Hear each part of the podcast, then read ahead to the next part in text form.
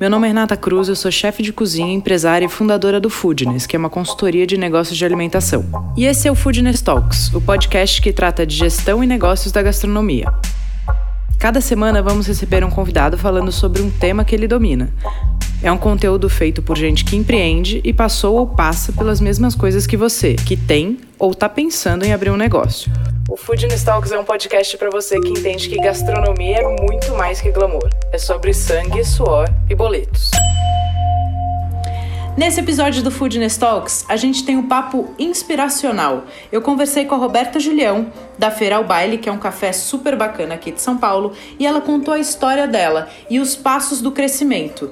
Primeiro fazendo o bolo em casa, depois quando ela abriu o café e o próximo passo, que foi fazer a cozinha de produção para conseguir dar conta da demanda que ela tinha de encomendas. Mais um episódio de Foodness Talks, dessa vez com Roberta Julião, chefe, dona proprietária da Feira ao Baile, que é um super café, loja de bolo, loja de torta, tudo, né, Rô? É um meio que tudo.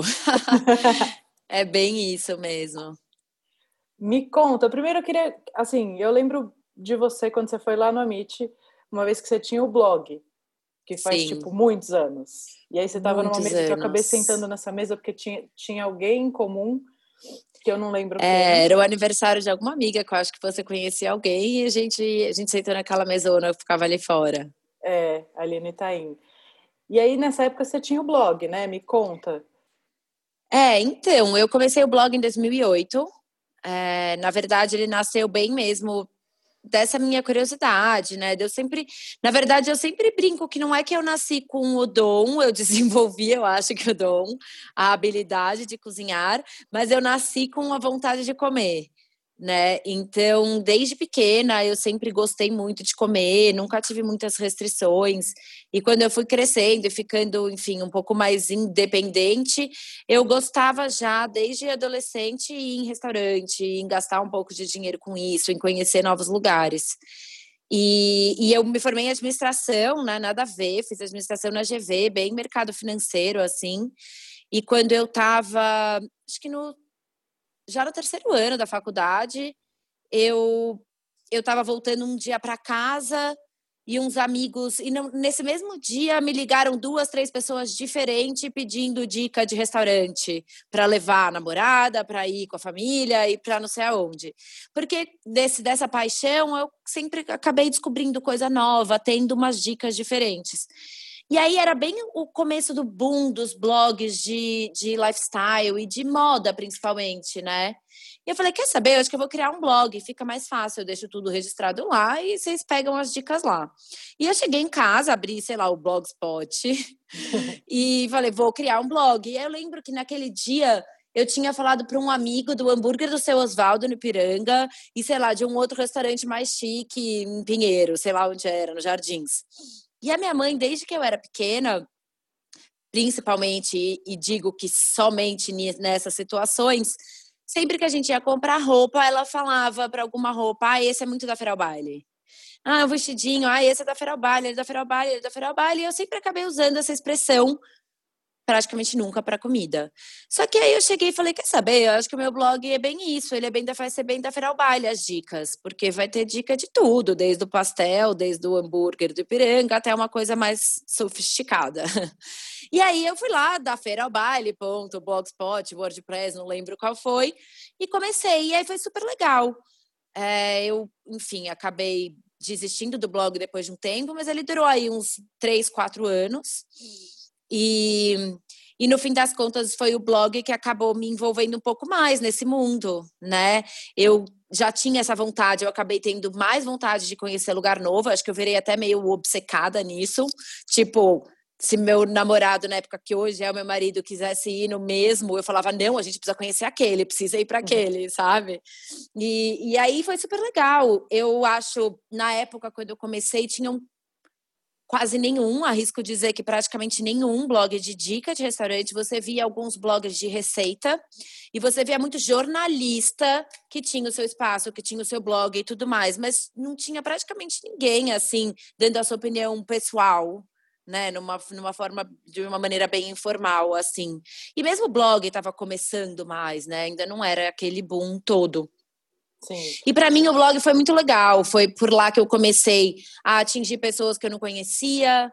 É, eu comecei a gastar muito do meu tempo. Na época eu estagiava num banco e fazia faculdade. E eu comecei a, tipo, minha prioridade era escrever no blog, sabe? E aí foi indo. É, isso foi 2008. Em Você 2009. Acabou a faculdade? Eu acabei a faculdade no fim de 2009, só. Tá. É, eu fui seguindo com a faculdade, fui seguindo com o trabalho. Eu estagiei um ano no banco, eu estava bem no comecinho do banco, assim, num, sei lá, uns meses. E continuei lá. E aí chegou o meu aniversário. E aí, nesse meio tempo, eu comecei a. Eu sempre gostei de cozinhar um pouco em casa, mas nada muito, sabe? Vamos cozinhar. E eu comecei a fazer um pouco mais de coisa em casa e tal. E aí chegou o meu aniversário e eu resolvi fazer todo o jantar e fazer meu bolo. E o primeiro sucesso, o primeiro hit foi o bolo de maisena. Sim, exato. O, na verdade, é, em 2006 eu fiz tipo um curso de risoto com umas amigas. E depois que a gente saiu desse curso, eu fiz tipo risoto nos próximos seis meses, todo, todo final de semana. Uma receita diferente, outra, não sei o que, eu virei a louca do risoto. E as minhas amigas nunca nem fizeram mais. Aí que eu comecei a ver que eu gostava de cozinhar. E eu, na verdade, eu gostava muito de. Eu, de replicar pratos que eu comia em outros lugares e tentar adaptar para uma versão minha. Eu lia muito a receita dos outros e ia adaptando. Eu sempre tive a facilidade em é, fazer receitas. Mas nessa época eu ainda não tinha a base, o, o, a, o conhecimento e a experiência para criar as minhas, né? Então, quando foi em 2009, que era o meu aniversário, eu já gostava de cozinhar, já às vezes fazia umas coisas para amigos, e aí era o meu aniversário, e aí eu resolvi fazer a comida e fui fazer o meu bolo. E o maisena, na verdade, era um bolo é um bolo 100% inspirado numa doceria da época que eu gostava muito do bolo. E eu falei que vou, vou fazer a minha versão em casa. E eu não tinha a menor pretensão de vender bolo, não tinha nada. Inclusive, esses dias eu até postei outro dia no meu, no meu stories o meu bolo, o meu primeiro bolo. Ele é assim, uma areia movediça, uma vergonha de visual. Não dá nem, tem coragem, não sei como eu consegui vender bolo naquela época. Só que ele estava muito gostoso, aí as minhas amigas gostaram, aí o aniversário de uma amiga no mês seguinte, ah, você podia fazer aquele bolo. Eu fazia, levava no prato da minha casa, e assim foi indo, sabe? Mas eu acho que isso é muito legal de você falar, porque eu vejo muita gente querendo estar tá com tudo perfeito para começar, sabe, Rô? Então eu acho que isso é muito legal. Você foi começando, e aí é óbvio, quanto mais experiência, melhor as coisas vão ficando, né? É, então, sem dúvida. Na verdade, eu depois, de, em 2011, até fui fazer o, o cozinheiro-chefe internacional no Senac. Uhum. É, mas nesses três anos, enfim, tudo que eu fui fazendo, eu sempre fui autodidata, foi na tentativa e erro. É, queimei muito bolo, quebrei muito bolo, deixei de entregar coisa, fui comprando embalagens, formas, e é isso. Eu acho que a não ser que você tenha muito estudado demais ou ido atrás, é o, o, e mesmo assim você vai sempre estar tá aprendendo com a sua experiência, né? Então, isso eu acho que foi muito legal. Eu fiquei mais ou menos um ano vendendo só o maisena, depois eu fiz o negresco, aí desde então virou uma tradição, e isso já faz 11 anos, que todo meu aniversário eu crio um bolo novo. Tá. Então, isso até hoje eu faço, porque querem, na verdade eu nunca até abrir o café mesmo, eu nunca parei, sentei e falei, nossa, vou criar um cardápio de bolos. Eram bolos que foram indo surgindo ao longo do tempo, por alguma ocasião especial. Então, ou eu criava para o meu aniversário, ou alguma amiga falava, ah, você podia muito fazer um bolo assim, assado. Aí eu fazia para ela. Ou uma cliente falava, ah, mas você não tem nenhum bolo com isso, eu amo. Daí eu ia e fazia um assim. E aí ele acabava entrando no cardápio.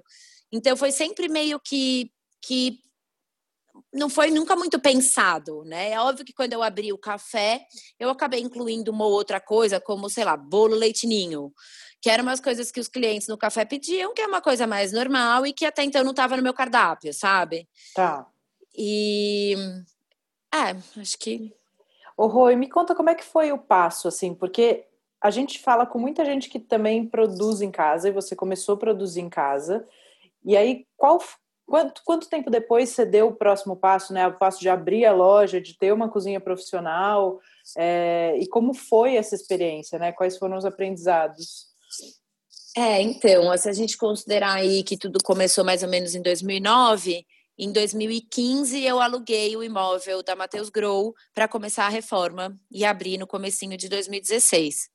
E eu acho que assim, foi bem no começo de 2015 mesmo que a ideia de ter um ponto veio na minha cabeça. Até então, aí nesses cinco, seis anos, é, não era muito um plano Aliás, por um tempo foi um plano de ter um ateliê fechado mesmo e continuar só com encomenda.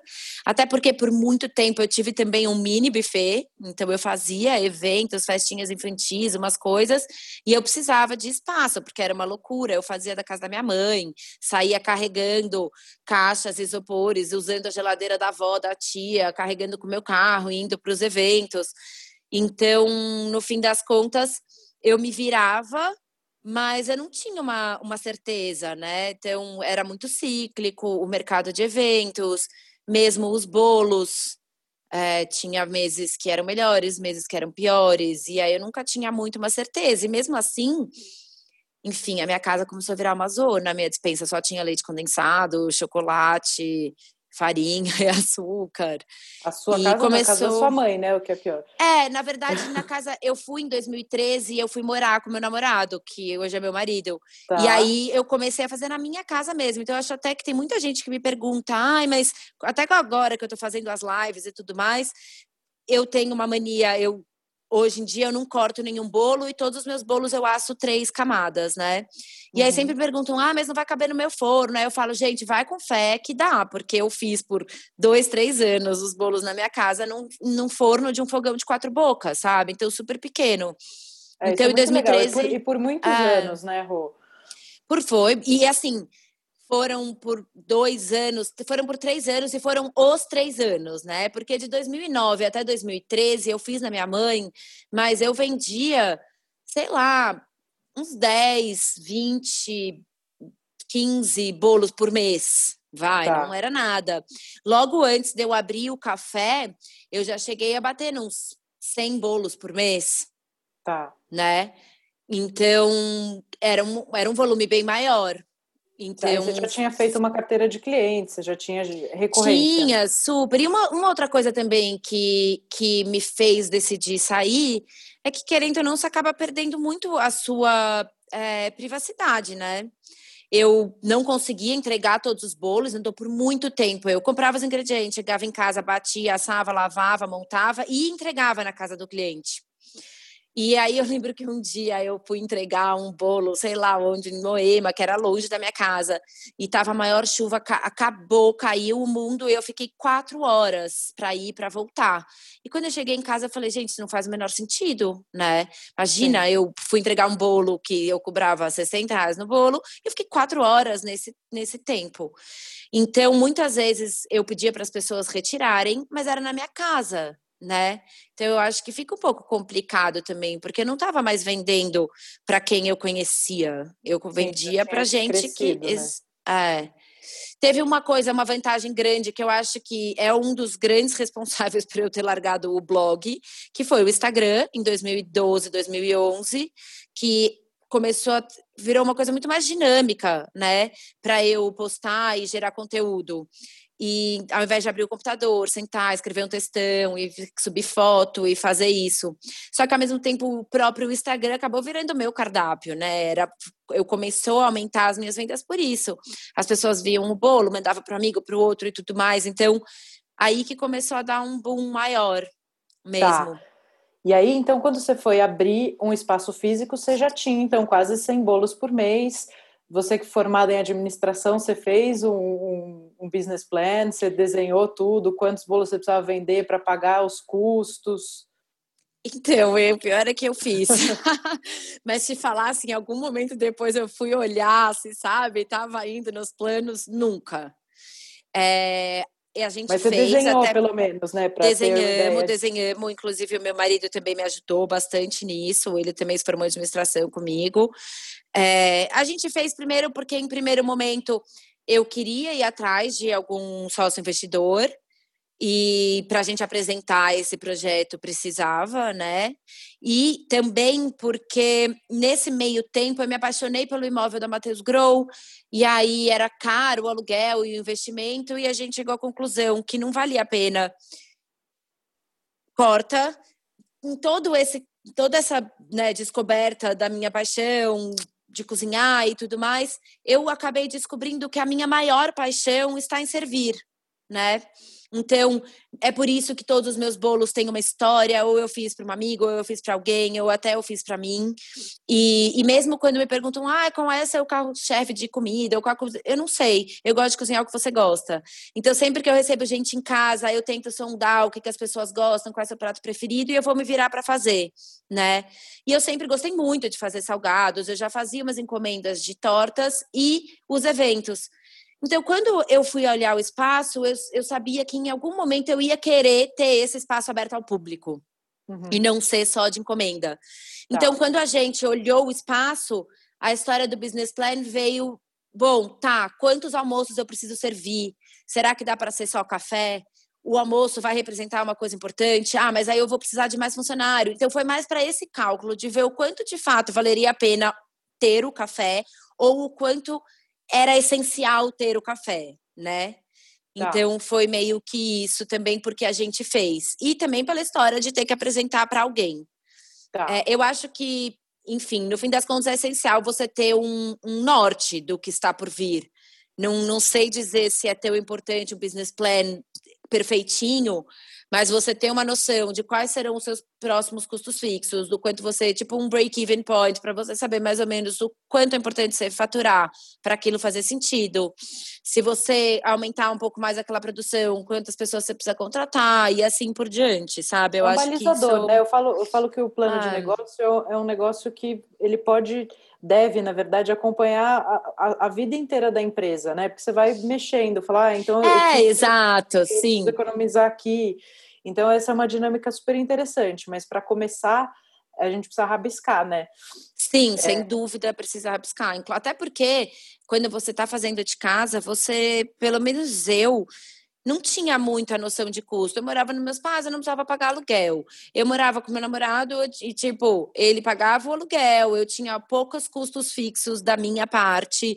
Então, você acaba entendendo que o seu produto é ingrediente versus horas de trabalho. E não é só isso, né? Sim, Depois você entende que não.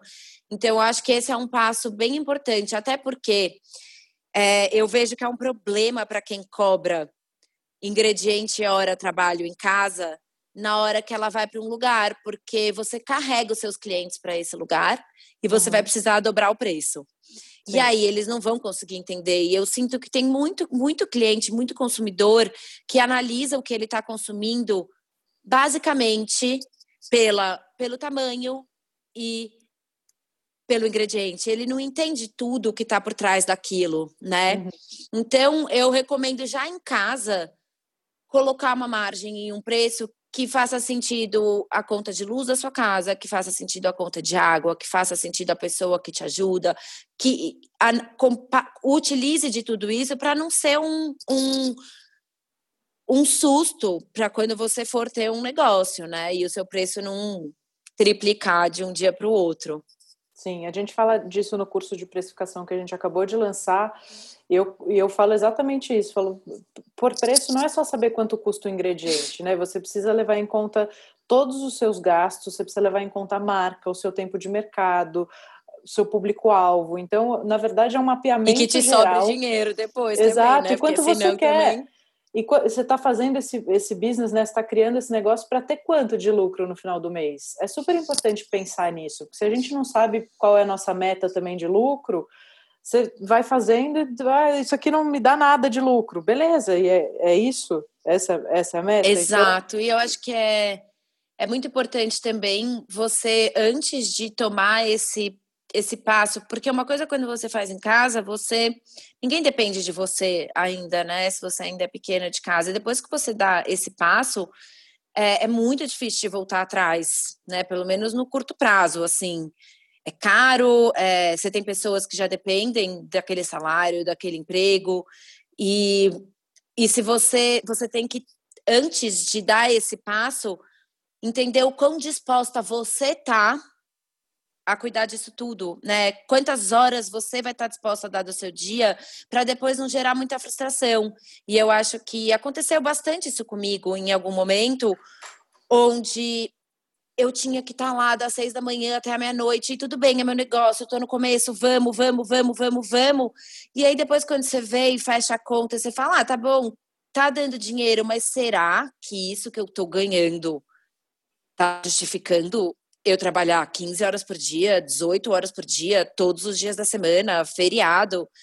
E aí você começa a pensar, putz, mas acho que não, quero dar uma desacelerada. E aí acho que você começa a encarar, e até da conversa que a gente teve aquele dia, Sim. você começa a encarar o que, o que de fato vale, o quanto vale a sua hora, né? Porque acho que a gente, como proprietário e chefe muito ativo, a gente acaba perdendo um pouco da noção do quanto vale a nossa hora. Sim, e acho que empresa. tem um negócio que você falou aí, Rô, que é super importante, que é o seguinte: quando a gente não tem um negócio ainda, a gente não tem obrigações, né? Ou seja, a gente não sai de um, de um montante que a gente já sai devendo. Exato. A partir do momento que você dá o próximo passo, faça chuva ou faça sol, você sai, você abre o mês, dia primeiro, você já deve, sei lá, 30 mil reais, que é o custo fixo da sua operação. Então, Sim. são momentos muito diferentes. Eu acho que é super importante estar tá maduro né, e colocar tudo isso na balança. Isso que você falou é muito legal. Vou te perguntar se você acha que, assim, qual é a hora que você acha que é a hora de sair de casa e ir para um ponto fixo, assumindo esses custos fixos, essa, essa nova responsabilidade? É, eu acho que Primeiro é entender o porquê que hoje em dia você vende bolo ou vende coisas de casa. Você vende para é, complementar a sua renda, você vende para pagar todas as suas contas e esse é o seu trabalho, porque isso é diferente, né? Então, acho uhum. que se dentro de casa isso começou a se tornar a sua renda e você depende disso, vale avaliar, dar esse próximo passo, porque você pode crescer, né? Você pode expandir e a sua vida se torna mais fácil uma hora que você sai de casa. Se você já está tendo um volume muito grande, você consegue começar a separar, né? O que é a sua casa, o que é o seu trabalho. É, mas eu, eu acho que para mim foi imprescindível já ter lá no fundo uma ligeira certeza de que daria certo do jeito que eu estava fazendo, né? Então eu também eu abri super pequena, eu comecei com seis funcionários. A gente abria de segunda a sábado, servia almoço, fazia tudo. Eu, eu na cozinha tinha eu e mais duas pessoas. Aí tinham duas pessoas no salão. O meu marido ficava no caixa. A minha mãe me ajudava nas compras, porque eu tinha noção de que nesse início eu não tinha como pagar um monte de gente, ter um monte de custo alto sem saber o que estava por vir. E eu fui aos poucos contratando mais gente, contratando gente mais qualificada, revendo algumas coisas, entendeu? Porque senão pode ser um tiro no pé. Ah, eu já tenho em casa, tenho uns clientes, e aí depois que você vai lá e abre a loja, nem sempre esses clientes vão aparecer, vai ser difícil de conquistar novos e você está cheio de custo.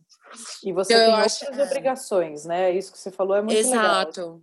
Você passa a ter um negócio. Aí o alarme vai tocar de madrugada e você vai ter que ir lá falar com o homem do alarme. A mensagem de texto do funcionário que ficou doente vai chegar no dia seguinte às 5 da manhã e você vai ter que ir lá fazer as coisas. Então eu acho que antes de sair de casa, para mim é uma coisa que pega bem mais pessoal é o quão disposta você tá para isso, sabe? Quanto disposta você tá para gerir uma empresa, você, eu, por exemplo, sempre brinco, ah, eu gostava de fazer bolo. E eu hoje, quatro anos depois, a última coisa que eu faço no café é bolo. Perfeito. Eu não faço é mais. Eu amaria estar fazendo. Mas, ao mesmo tempo, eu também descobri em mim, nesses quatro anos, uma, uma, uma empresária, uma pessoa que vê, gosta das outras coisas também. É, foi um crescimento pessoal muito legal. Mas se for parar para pensar, pô, por que, que eu abri esse negócio? Foi para fugir da administração e fazer bolo, hoje é o oposto. Então tem que ter essa noção, porque a realidade vai mudar em, em, em muito pouco tempo. Sim, é, isso é uma coisa importantíssima para dar esse passo. E quais foram os principais aprendizados, Rô, que você teve nessa, nessa primeira fase da, do negócio, de passar de casa para ter uma cozinha própria? Bom, eu acho que eu venho também de pouquíssima experiência, né? Então, é, eu trabalhei na área da administração, banco e etc. E aí, quando chegou em 2011, eu resolvi largar tudo e fui fazer o Cozinheiro-Chefe Internacional, que é um curso básico, assim, rápido, são nove meses, você tem um pouco de teoria, prática e pronto. E eu estagiei em dois restaurantes, que me deu um pouco de noção e que eu acho que isso é imprescindível de você ter uma noção de como se portar numa cozinha, né? De quais são as responsabilidades de estar na cozinha, porque quando você faz em casa, pelo menos eu, eu era mais bagunceira, é, eu tinha menos controle de higiene, de milhões de coisas. Então, essa experiência de trabalhar em restaurantes que são grandes e que tem uma dinâmica, que você aprender esses fluxos de dentro da cozinha, para mim, foram muito importantes, né? por mais rápidas que foram. Então eu acho isso, eu acho isso bem importante ter um pouco de experiência. Gente, eu nem lembro mais a pergunta, eu falo tanto. Quais foram os principais aprendizados? Ah, e aí então, ok, mas mesmo assim a gente acha que a gente sabe muito. Daí eu entrei lá e, enfim, fui, fui aprendendo que não, que tem um monte de, de outras coisas que a gente precisa tomar cuidado. E aí você tá de frente a frente com o cliente. É, o, tem que estar tá de olho em tudo. Muitas frustrações de algum, de frustrações com as pessoas, a gente começa a, a lidar com muita gente, né? Então isso é difícil. E ah, eu acho que para mim o maior crescimento foi pessoal mesmo. De um dia para o outro, eu tinha pessoas, eu tinha 20, eu tinha tipo 30 anos, eu tinha 29, eu estava fazendo 30 anos.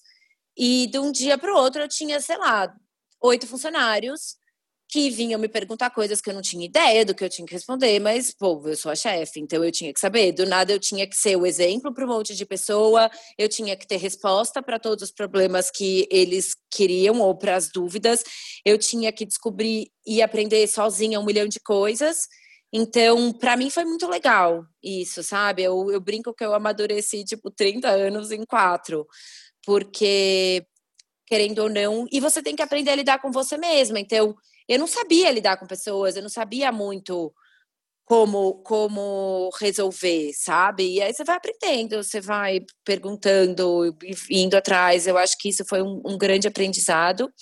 E também até o aprendizado de de aprender a não ser tão mole, né? A gente vai ao longo do tempo, a gente vai percebendo identificando, acho que seguir a sua intuição e muita coisa é muito importante. Quantas milhões de vezes eu não segui. E, e, e, identificando o que de fato, que eu acho que foi muito legal da conversa que a gente teve, e até inclusive agora, a pandemia mesmo, de às vezes você parar para olhar para o seu negócio com outras, outras visões e outros olhares, né?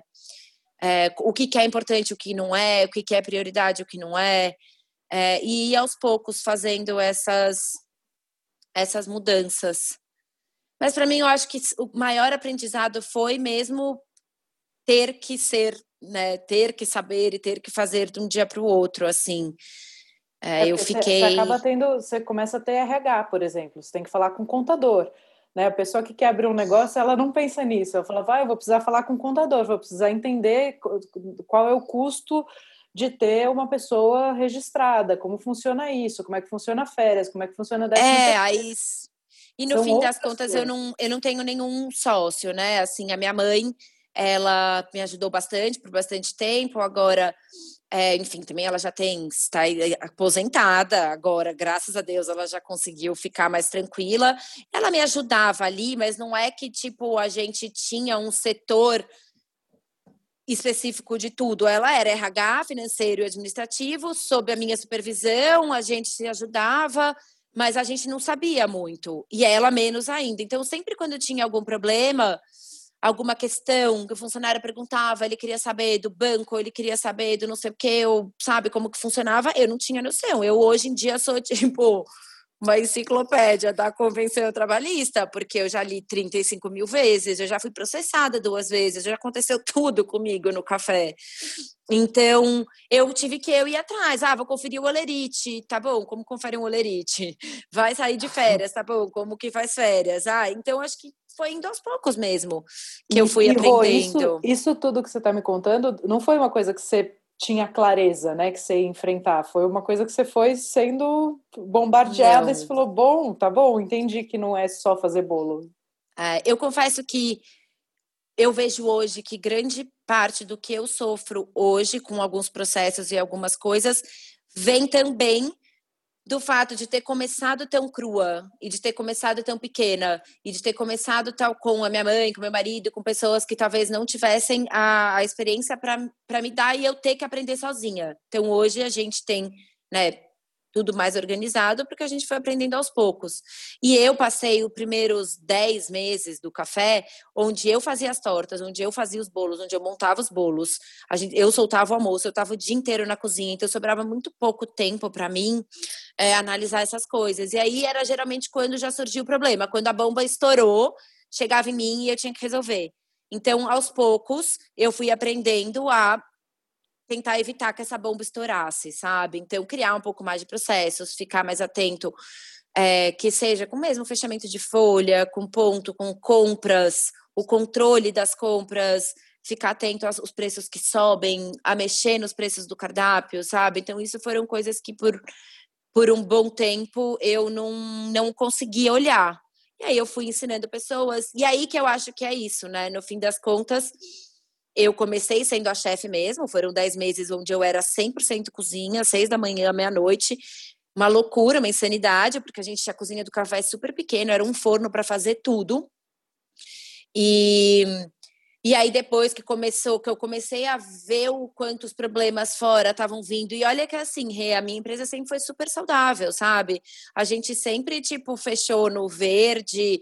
Claro que eu a gente tinha, eu tive muito pouco controle, de fato, de quanto era essa margem e tudo mais, porque acabou ficando Sim. sendo largado.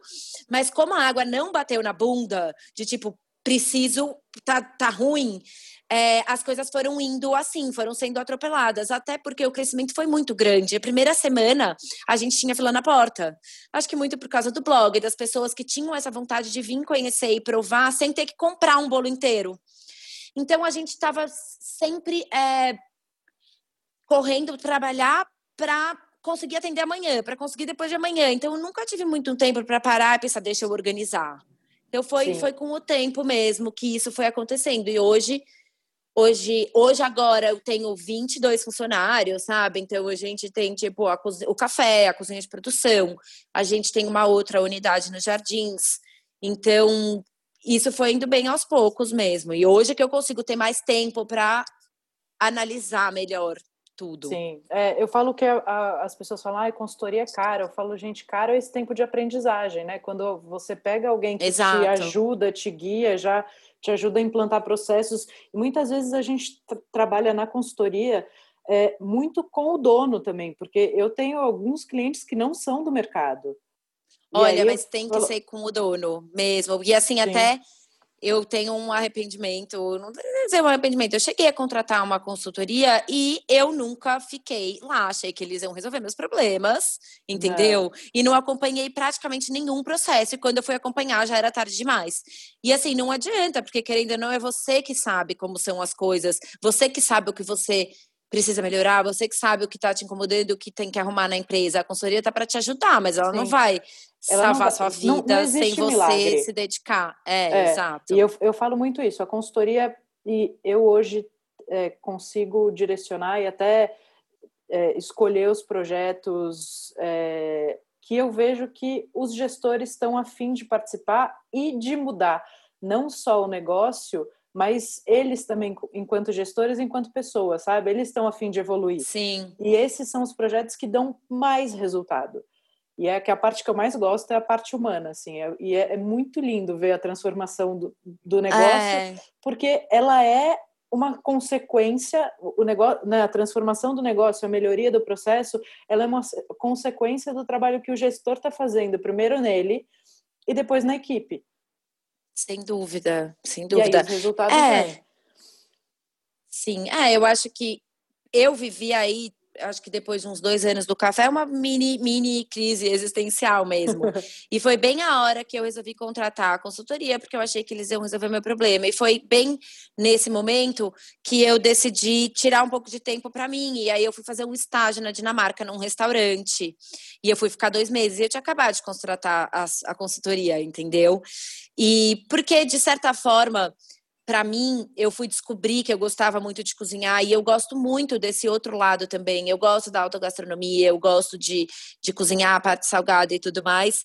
E eu meio que atropelei todas as coisas, né? Então eu fazia administração, eu trabalhava no banco, daí eu comecei a fazer bolo, daí eu vi que eu gostava de trabalhar com gastronomia, aí eu estagiei no, no, no até Davidito, no Dom e no Epice, e aí eu abri o café. Bom, aí eu abri o café e acabou. Eu, tipo, não tive vida por dois anos, sabe? Todo sábado até as sete da noite. Eu só tinha domingo, eu era, ficava exausta todos os dias, todas as horas da minha vida e tudo mais. E ao mesmo tempo, dentro de mim também foi nascendo essa vontade de querer desenvolver mais o meu lado de chefe, a parte do café.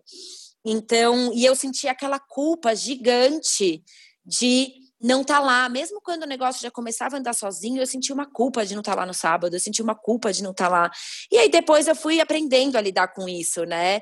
Porque no fim das contas o que a gente mais quer é tornar a nossa empresa independente da gente, que a gente esteja gerenciando e que ela dê certo. O mais difícil é começar a delegar mesmo essas funções, né? E eu acho que eu tive um momento muito muito controladora mesmo, uma coisa que foi difícil para mim. Então eu acho que eu também dificultei o trabalho da consultoria de certa forma. E eu também nem estava lá disposta muito a me dar. Então eu tive esse momento aí de crise existencial e que eu acho que, enfim, foi passando aos poucos e e a pandemia, no fim das contas, para mim foi muito bom para trazer de volta essa conexão com a minha empresa, com o meu negócio. Essa desacelerada que a gente teve foi importante para eu conseguir parar para olhar para alguns setores, para algumas coisas, sabe? Para eu me sentir conectada de novo. Então, eu acho que foi. Ah, que legal. Ah. Isso é muito importante. E tem um negócio aí na sua fala que me chamou a atenção, que eu falo sempre que, para mim, é uma das principais características para empreender é a autorresponsabilidade. É a gente ser capaz de assumir que, assim, tá, tem alguma coisa errada na nossa empresa, a culpa é nossa. Não é do José, não é do consultor, não é do. Então, porque, né, é isso, você contratou a consultoria, ela sendo boa ou ruim, não vamos entrar nesse, nesse mérito, mas você não estava lá, você não estava disponível, Exato. né? Então, eu acho que isso, para mim, é uma das características mais importantes. É, falo que é autoconhecimento, quando a gente começa a, a empreender, é muito bom a gente se conhecer para a gente ser melhor líder, melhor gestor. E, e o segundo, para mim, é o lance da autorresponsabilidade. Falou que se a culpa é minha, eu consigo resolver. Se a culpa é do outro, eu vou ficar a vida inteira é. jogando essa culpa para frente e nada vai ser diferente, né? Sim, sim, claro, porque no fim das contas a culpa final é sempre nossa, né? Você deveria estar de olho, ou foi uma instrução sua, ou você não estava lá, enfim. Ou você deixa e a solução é sempre nossa também. De desligar uma pessoa e contratar outra nova e começar a treinar do zero. Isso acontece, né? gente, gente como isso aconteceu comigo. É, exato. Eu acho que isso é uma coisa também. Eu acho que, enfim, com o tempo você vai aprendendo a identificar. eu acho que para mim faltou muita clareza do que eu queria para o negócio ou de quem eu queria ter na minha equipe, de quais eram de fato os valores que eu tinha na minha equipe, qual era a missão de fato da minha empresa, por que que a gente estava lá fazendo aquilo, sabe? Perfeito. E isso foi uma coisa que faltou antes. E, e para você querer que todo mundo esteja engajado o quanto você espera, você precisa entregar isso, né? De alguma maneira e contratar as pessoas que tenham é, esse DNA, né, de alguma forma, que que eu falo que essa coisa de valor é um negócio que a gente não ensina, né? Ou a pessoa tem os mesmos valores que você ou ela não tem. E aí, se a gente não sabe quais são os valores dentro da empresa que a gente está buscando numa pessoa, a gente vai contratar eventualmente errado, porque vai, vai existir um sim. turnover aí, né? Sim, sim. Ah, eu, eu ainda. Faço, não, pode falar. Diga. Ah, não, eu ia te perguntar do próximo passo, ok? Porque depois a cozinha do café era pequena, foi crescendo, né? Tipo, é um sucesso. Isso. Uma loucura de bolo. E você é uma loucura. Hoje em dia é uma loucura, é até engraçado assim, de parar para pensar que eu, eu quando, quando eu fazia de casa, era tudo por e-mail, aí eu tinha tipo um, uma planilhazinha meio, meio que trefe de controle, assim. Eu lembro, nunca vou esquecer que dezembro, antes de abrir o café, que foi tipo dezembro de 2015, que eu já estava com o café quase pronto, sei lá, a gente, eu vendi 100 quilos de bolo e eu vendi um monte de bolinho, um monte de coisa, eu achava um monte, sabe? Se a gente for analisar hoje, aquilo é nada, é bizarro hum. mesmo. E foi um crescimento super rápido, que maravilhoso, mas foi trazendo um monte de problemas ao mesmo tempo, né? E aí a, a dinâmica no café era o seguinte: a gente começava às sete da manhã, e aí era a confeitaria que ficava na cozinha. Então a gente produzia só bolo até às onze. E tinha uma, uma funcionária que já ia aqui preparando as coisas, os molhos das saladas, as coisas para o almoço. Quando eu dava 11 horas, tipo, fechava a confeitaria, embalava os bolos e começava, a cozinha virava só almoço. Então a gente assava as tortas do almoço e subia todo o mise do almoço para soltar o almoço. Isso ia até as três. Durante o período do almoço, já chegava o cozinheiro que ajudava a fazer as tortas. Então, aí ele tinha o cantinho dele, que enquanto a gente soltava o almoço, ele estava, tipo, no fogão, fazendo os recheios e meio que arrumando as tortas. Dava três horas que acabava o almoço, a gente liberava o forno das tortas do almoço e ele começava a assar as tortas que iam ser congeladas, que iam ser vendidas de encomenda e etc. E nesse meio tempo, tipo, você entrava uma cliente e falava, ah, eu quero um bolo para agora, eu saía lá e montava. E a gente fazia brigadeiro, a gente fazia tudo. E era uma loucura, era, era insano mesmo, assim, sabe? Então começou a ficar claro que eu precisava ter uma mais separado isso, um forno para bolo, uma coisa, né, que é confeitaria, que é a parte salgado, porque no fim das contas, é, o café, que era para ser uma brincadeira, a gente chegou a servir 120 almoços por dia. Então, a gente sentava uns 30 e poucos lugares, e o nosso almoço é muito rápido, é torta com salada, você senta e come em 20 minutos. Então, a nossa média virou, até agora, antes da pandemia, era isso. A gente servia hoje em dia num pico uns 90 almoços, mas no geral a gente sempre serve uns 60 almoços. No fim das contas, a gente é um restaurante, né? Sim. Então começou a ficar uma loucura, porque ainda tem a encomenda, tem um não sei o quê, aí entrava uma encomenda diferente e aí acabava com toda a logística de tudo. Então, em setembro de 2017, ficou pronta a cozinha de produção, que foi tipo, vai, um ano aí, quatro meses depois da abertura do café. E eu aluguei esse imóvel mais ou menos em abril, maio, que é exatamente tipo um ano de café. E você já reforma. tinha o faturamento necessário para justificar. Exato. Olha, isso também é uma coisa. Todos os investimentos feitos do café, eu nunca coloquei mais nenhum dinheiro tirando o, o aporte inicial para tá. arrumar. Tá, o café. O que te, também do outro lado, voltando ao que eu falei um pouco mais atrás, eu acho que o fato de eu nunca ter tido um sócio e tudo mais, eu nunca fui remunerada como eu merecia, entendeu? Porque Sim. você tem o seu filho, você tem a sua empresa, você não deve, não presta conta para ninguém. Você fala, bom, eu não preciso do quanto eu mereço de salário, vou deixar na empresa para a própria empresa crescer. Então eu fiz isso e faço até hoje. Mas isso foi tá? uma escolha, é importante saber. Foi uma né? escolha, né? é. Foi uma escolha porque eu sabia que se eu fosse tirar de fato o quanto e graças a Deus eu tinha o privilégio de não precisar tirar o quanto eu hum, talvez ganharia trabalhando para outra pessoa, entendeu? Sim. É claro que uma, um momento ou outro da minha vida que apertou e eu precisei, eu peguei, mas eu não tinha isso, né, em, em fluxo lá, enfim, no caixa, no, no enfim, no, no não, Gente, não era, não, não era um prolabore fixo, você tinha é, um prolabore era, fixo não, baixo. Exato. E aí, então, a gente conseguiu juntar um dinheiro para fazer esse novo investimento, né? E também, de novo, foi assim: a, a, minha cozinha de produção é uma sobreloja, é um aluguel mais baixo. Eu fui montando super aos poucos, com um monte de equipamento usado, porque era o que cabia no meu bolso, tá? E aí foi, foi ótimo, montei uma cozinha e primeiro ela virou só uma cozinha de produção. Peguei nem precisei contratar mais gente, porque eu tinha numa cozinha micra do café, eu tinha tipo oito funcionários. Então, todo mundo que, querendo ou não, estava ali, não estava envolvido no serviço do almoço e nem da montagem dos bolos, foi para a cozinha de produção. Foi para cozinha de produção. Nessa mesma época, começaram a. Acho que o Uber Eats apareceu, aí tinha um ou outro lugar, e começou meio que aparecer esses apps de delivery, e eles perguntaram se eu não tinha interesse. Eu falei, ah, acho legal. E eu entrei no Uber Eats saindo do café. E aí começou a virar insano, porque, tipo, a gente tinha um monte de comenda para soltar o almoço, aí entrava o motoboy, aí tinha a comenda do delivery, durou uma semana e eu fechei o delivery e falei, o delivery vai ficar para quando a minha cozinha de produção tiver tudo certo. Então, quando a gente montou a cozinha de produção, uma maneira de rentabilizar a cozinha que teoricamente é só custo, né, que é uma cozinha de produção, foi colocar o delivery. Então ela virou a cozinha de produção e delivery. Eu contratei uma pessoa para cuidar do delivery.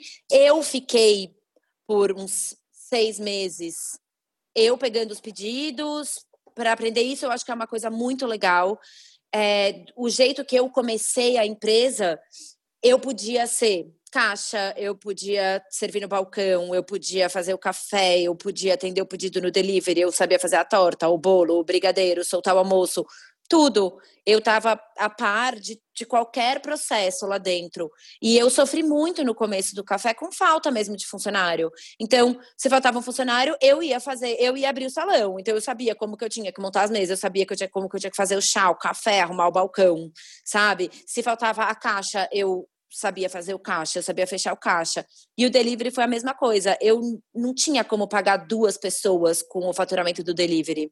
Então eu defini, decidi contratar uma pessoa para cozinha, para soltar os pedidos, e eu fiquei na parte de do atendimento ao cliente, a parte do, do, do sistema e do aplicativo, que era uma coisa um pouco mais complexa. Depois que eu aprendi e tive é, domínio daquilo, eu pude ensinar para alguém, né? E aí Sim. eu contratei alguém. E aí isso foi indo aos poucos. E essa coisa e... de crescer também é muito delicada, né? Porque às vezes a gente cresce e aí o que sobrava no, no, no, com um ponto só não passa a sobrar no, outro.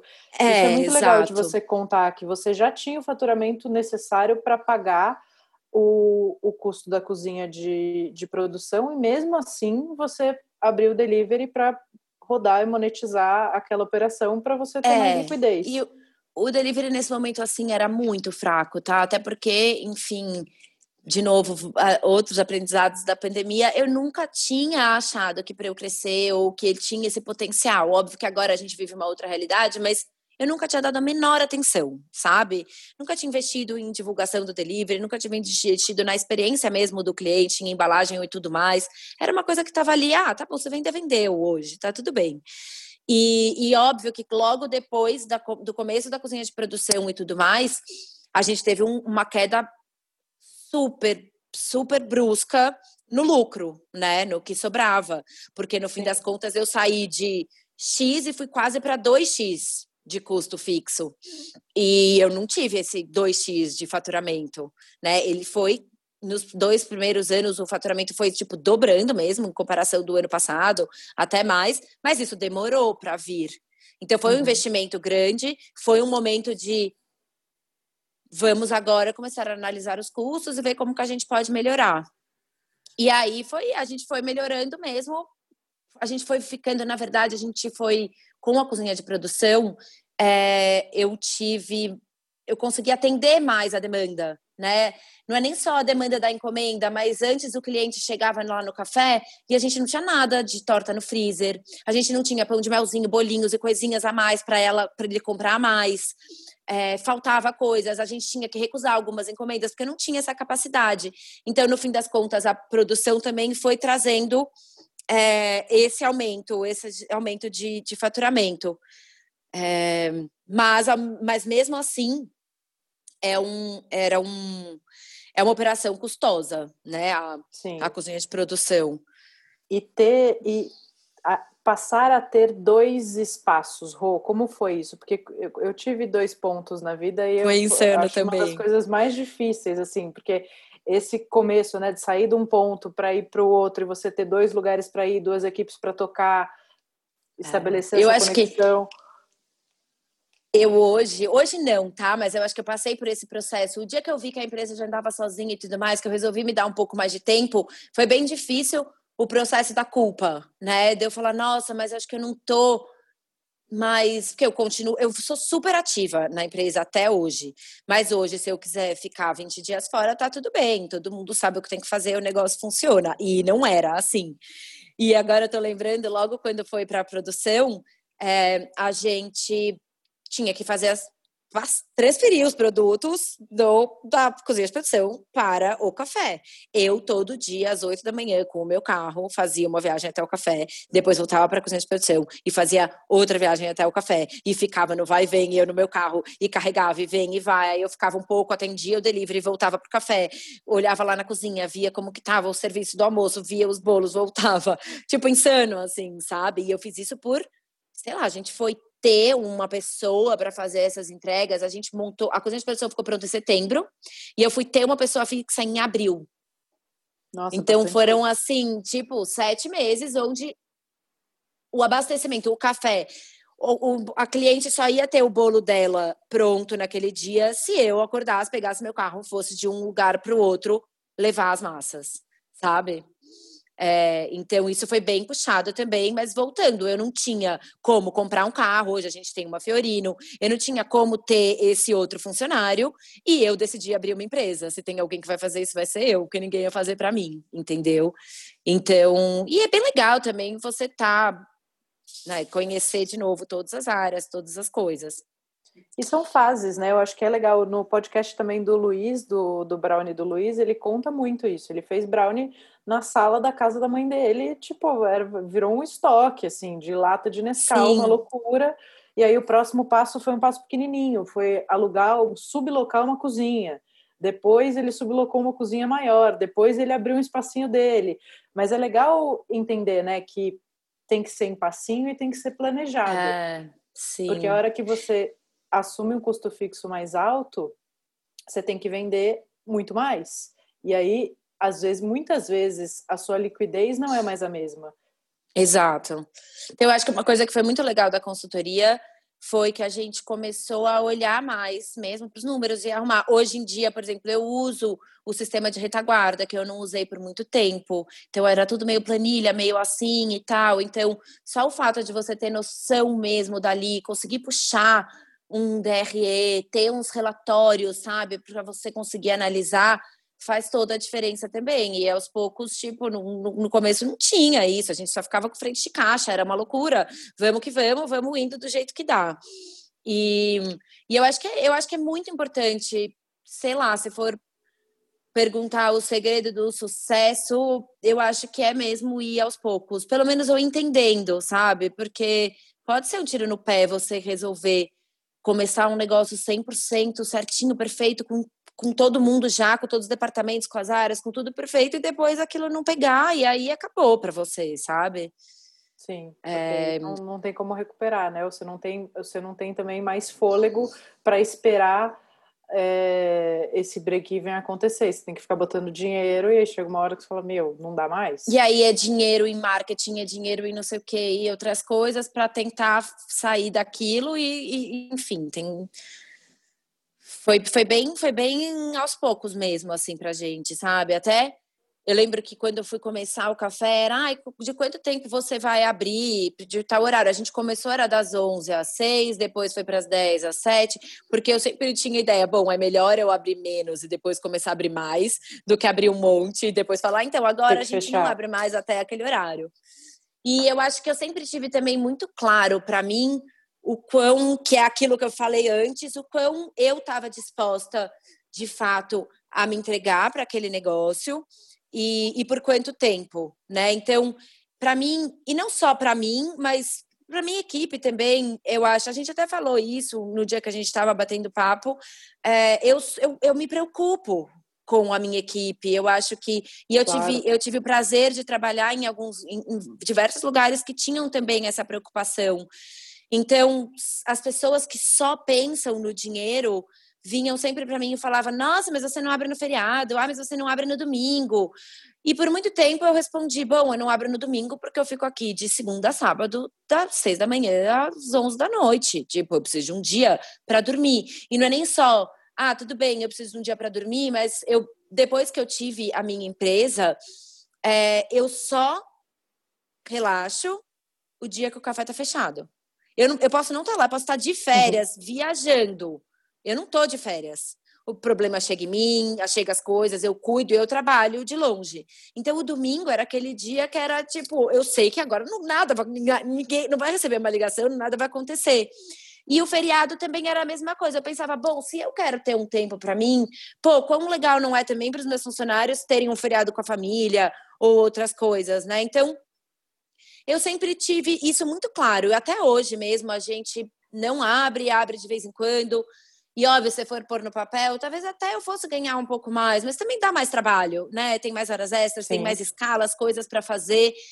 E na minha análise, lembrando que o meu business é encomenda e não o restaurante em si, o fato de eu abrir nesses dias ou muito mais não ia me trazer muito mais faturamento. A pessoa que quer o bolo para o domingo pega no sábado, sabe?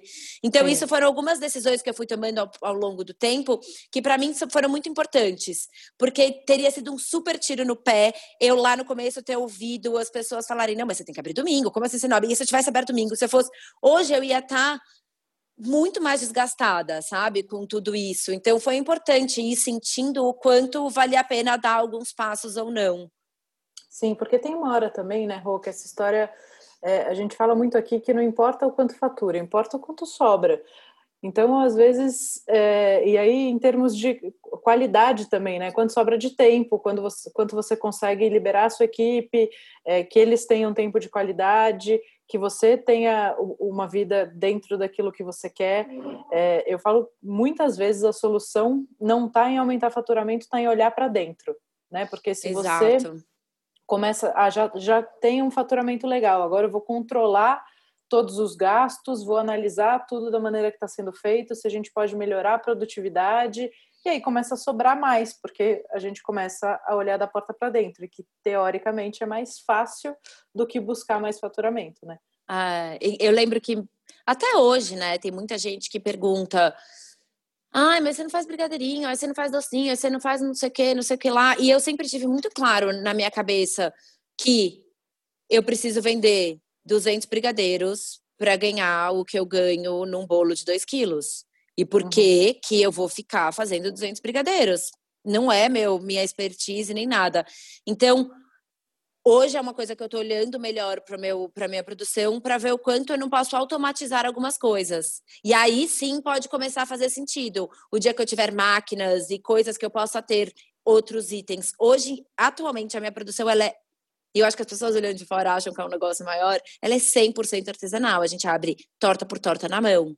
A gente faz bolo por bolo, tudo, tudo 100% na mão. Não existe um maquinário, o que não tá certo. Depois de quatro anos eu já poderia, tá? Então isso eu tô começando a analisar. Mas era sempre, sabe? Ah, mas por que não tem, não tem, não tem? Não tenho, porque enquanto a minha funcionária perde duas horas fazendo 20 quilos de bolo, ela perde essas mesmas duas horas fazendo 300 brigadeirinhos. E não, Sim. né? Então e isso me frustrou por muito tempo. E eu até, enfim, nessas conversas, teve esse lado de chefe também, onde, nossa, então eu não posso só ter bolo. Eu preciso ter docinho, eu preciso ter bolinho, eu não posso só ter torta com salada no almoço, eu preciso ter prato, eu preciso ter outras coisas e tal.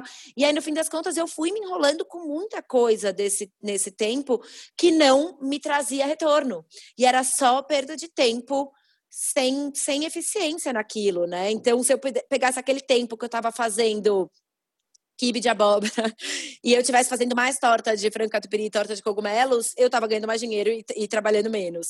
Se eu estivesse perdendo menos tempo e fazer bolo que vende um a cada seis meses e tivesse perdendo esse tempo para focar no brownie de cacau com pistache, eu estava ganhando mais e trabalhando menos. Então eu acho que a sua produtividade é melhor, né? É, do que importa no fim das contas, que é aquilo que a gente conversou, Sim. da inteligência do cardápio mesmo será que vale a pena eu ter tudo isso? Eu cheguei num momento que eu, sei lá, tinha 40 tipos de bolo. E se fosse analisar, eu vendia muito 10. Os outros é quase nunca. Então agora a gente fez até uma reformulação no cardápio, inclusive de cara, entrou a, a, a quarentena. Eu tinha 24 funcionários, eu fiquei com 8. Bom, tá bom, como que a gente vai fazer? Bom, eu não tenho a menor condição de continuar tendo 40 bolos, porque eu não quero, eu não queria gastar nenhum dinheiro, então a gente passou a quarentena inteira comprando basicamente tipo insumo para amanhã e depois de amanhã, e assim de novo e depois de novo, porque eu não sabia o que ia acontecer, não sabia nada, não queria estocar. E eu tinha que saber o que, que eu precisava comprar, não podia ter todos os ingredientes de todos os bolos que eu tenho. Então a gente escolheu aí oito bolos, que eram os oito que mais vendiam, e eu Sim. sobrevivi a quarentena com eles sem ter muita, muita reclamação de cliente, porque no fim das contas, eles são os que as pessoas mais gostam, eram Sim. o que as pessoas mais procuravam, eram o que as pessoas queriam. Então, isso foi legal também, para entender que às vezes tudo bem você responder para o cliente: não, não tenho isso, mas eu tenho isso. E ele troca, às vezes ele troca, ou senão ele vai comprar em outro lugar, e o dia que ele quiser o que você tem, ele vem comprar com você e você consegue ter a sua produção muito mais organizada, né? Que eu acho que isso era uma, um meio atrapalhado para a gente. Sim, eu acho que isso é super importante também. Quando vai crescendo muito, a gente ouve uma sugestão aqui, uma sugestão lá, uma avó, uma vizinha, e aí você vê que você está fazendo 500 coisas diferentes com um cardápio gigante. E isso que você falou faz total sentido, eu acredito muito nisso. É, e falar para as pessoas que estão ouvindo que essa conversa que a Rô está falando, a gente bateu um papo é. outro dia super longo. É, e eu sempre falo que uma coisa muito importante é a gente ser parceiro dos nossos concorrentes, né? Eu e a Rhodes estamos a uma quadra de distância com as lojas, né, com as marcas, e nós duas vendendo torta de frango, e tudo bem, a gente troca, não é, não, não, não é uma questão de rivalidade. O dia que o cliente quiser a da Roberta, vai comprar a da Roberta, o dia que quiser a minha, vai comprar a minha. Eu indico um monte de gente, fala, precisa de bolo? É na Roberta, aqui, vai lá. Exato, é, super isso. Isso é Mesmo super é, importante porque empreender é muito solitário, né? E a hora que a gente troca com os nossos parceiros aí de mercado. Nossa, eu amo. Para mim, assim, é sempre. Até as aulas mesmo. Para mim é super legal. Eu também dou aula, Lena, no café. Quando a gente montou o espaço do café, eu falo a gente, sempre sou eu e meu marido, porque ele me ajudou muito. Mas no fim das contas é tipo, hoje em dia é eu, né? Quando a gente montou o espaço do café, eu já dava aulas esporádicas em alguns lugares, às vezes me chamavam para dar aula, fazer umas coisas, e a gente nunca imaginou que o café ia encher de movimento. Então, para ajudar naquele business plan, a pagar o aluguel e pagar todas as contas, eu decidi então pegar o andar de cima, que eu achei que nunca ia precisar colocar mesa para a gente sentar, e montei uma cozinha para dar aula. Hoje a gente senta as pessoas lá em cima, tive que adaptar para sentar a gente. E a aula é isso, eu ensino os bolos que eu mais vendo, eu ensino todas as minhas coisas. E é essa troca, sabe? Eu acho que é isso, tem espaço para todo mundo. E, e, a energia que a gente dá, a gente recebe de volta. E no fim das contas, é sempre. E o que eu aprendo nas aulas, o que eu aprendo com os outros, o que eu aprendo numa conversa, por exemplo, com você aquele dia, ou com todo mundo que a gente vai trocando figurinha, é tão legal, né? Sim. Porque no fim das contas é isso, a gente está aí para se ajudar mesmo. E, e se tiver, quanto mais concorrente, quanto mais mercado tiver para o que você está fazendo, é melhor. Porque as pessoas estão dispostas a consumir aquilo, né? Sim. Então, basicamente, para dar o próximo passo, Rô, sempre planejar, né? Os, os seus passos, eles mesmo dentro de tudo que você contou, né, que tudo aconteceu muito rápido, mas você também já tinha segurança de ter um faturamento, de ter uma carta de Sim. clientes, de saber o tamanho que estava ficando para investir mais e, e, e para crescer mais. A gente não consegue planejar tudo o que vai acontecer, mas o mais preparado que a gente estiver, melhor. Sim, sem dúvida. Óbvio, assim, estou falando aqui também como se tivesse sido muito planejado, mas eu acho que os, as questões importantes mesmo foram, sabe? Eu ia te pedir uma, uma dica de alguma coisa, tipo um livro ou um filme, alguma coisa que você recomenda que as pessoas leiam eu vou, eu vou falar um antes, e quando você pensa, a gente está falando agora dessa coisa de não, não abrir muito, muito, muita opção. É, eu estou lendo um livro que é ótimo, que chama Essencialismo. Sim. É, e é, fala justamente de você botar energia numa coisa que vai te deixar mais feliz, que vai te dar mais resultado, e não em 15 coisas. Ó, oh, assim, é que de livro mesmo, eu sou uma pessoa que leio bastante, mas eu sou muito do romance e tal, coisas nada a ver com o mundo, tá? Não sou muito, nunca fui muito estudiosa, não leio livros de assuntos complexos.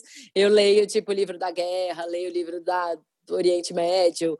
Mas uma coisa que eu aprendi muito ao longo desse tempo e que é uma filosofia de vida para mim hoje é que no fim tudo vai dar certo. E mesmo quando dá errado, deu certo, foi um aprendizado e passa. Eu sofri muito com algumas coisas momentâneas da época, eu sofria muito com pessoas que faltavam, ou é, os dois processos que eu tive, sabe? aquilo me consumiu muito e aquilo parecia tão importante no momento que eu estava vivendo e parecia o fim do mundo. E hoje eu olho para trás e falo: nossa, foi um mega aprendizado. Olha, aprendi com aquilo, tá tudo bem.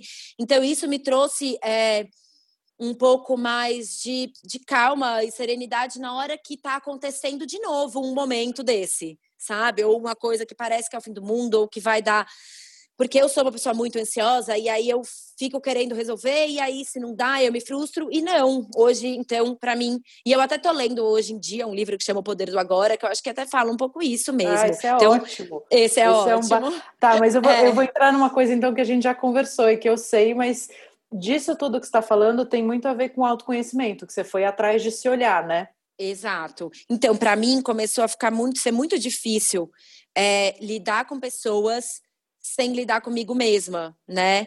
É, eu tenho uma relação muito legal com a minha equipe, que às vezes até pode ser ruim para muitas pessoas e me faz mal também. Às vezes, essa história de você ser amigo demais de uma pessoa que, no fim das contas, você deveria ter uma relação um pouco mais profissional, né? Então, o problema deles começou a virar meu e eu comecei a ficar um pouco consumida por aquilo, porque eu não sabia muito separar.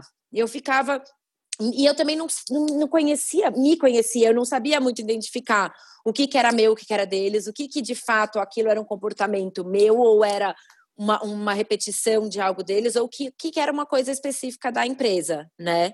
Então, nesse processo do autoconhecimento que eu venho passando, é, isso me ajudou muito para conseguir sofrer menos com isso, é, a saber identificar mais. E outra, é muito louco, porque eu hoje vejo que eu, eu sou uma pessoa lá, mas eu sou exatamente essa pessoa aqui, na minha família, e com os meus amigos, e você começa de fato a perceber esse seu comportamento repetitivo em tantas coisas que não tem nada a ver, e você vê.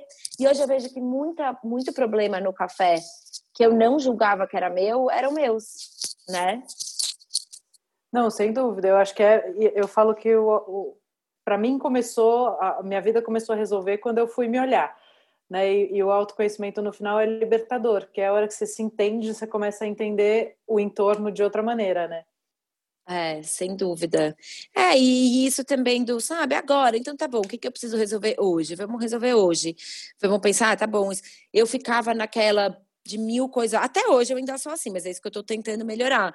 Porque no fim das contas, você não tem nenhum sócio, é, por mais que eu tenha uma equipe ótima que faz as coisas tudo, todas, o aval final é meu, a autorização final é minha. Então, é, é, é até classe, por exemplo, agora, dia dos pais, eu estava lá no café fazendo todos, soltando os pedidos, os clientes na loja, não sei o que, aí me liga a minha chefe da produção e fala: fez um barulho, acabou a luz. O que, que eu faço?